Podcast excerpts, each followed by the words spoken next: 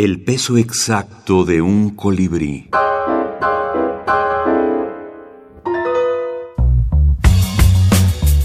Tierra Breve, Antología Centroamericana de Minificción. Alberto Sánchez Argüello.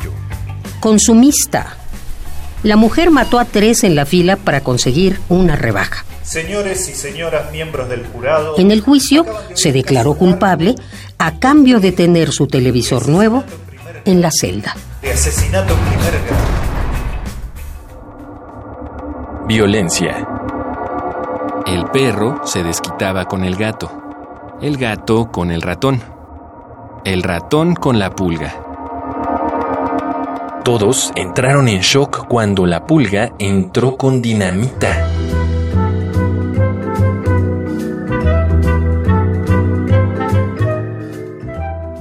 Zapatilla.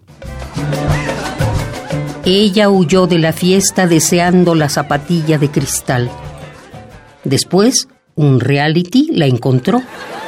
La casó live y la divorció en varios episodios.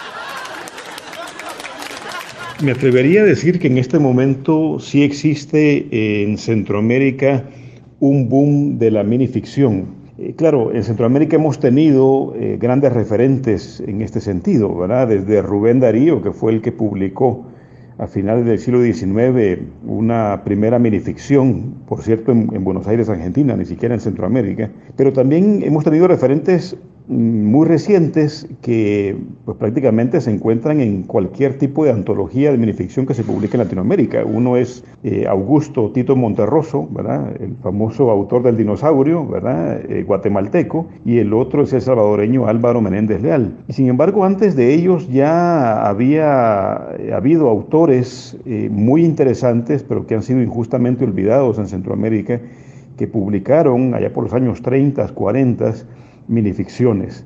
Ahora eh, ciertamente hay un renacimiento, digamos, de la minificción, ya con una cierta teorización sistemática también alrededor de ella, y eso ha facilitado que tengamos en Centroamérica, eh, de unos 10 años para acá, una especie de, de ebullición.